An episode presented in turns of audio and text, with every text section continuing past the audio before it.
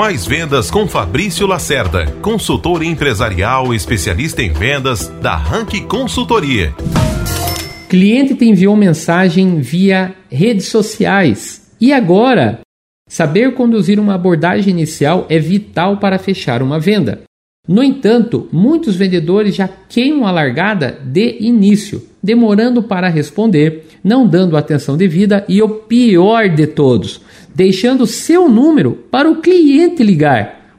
Oi, é isso que eu ouvi. Quem precisa vender é você, meu. Então é você que toma iniciativa, é você que liga, é você que envia mensagem, não o cliente. Veja o que fazer para atender e fechar a venda. 1. Um, leve o cliente para outro lugar. Nunca mantenha a conversa na rede social. 2. Sonde a necessidade que o cliente tem e veja se você pode atendê-lo. 3. Não vá dando preço ou dizendo varia entre entre, isso te desvaloriza.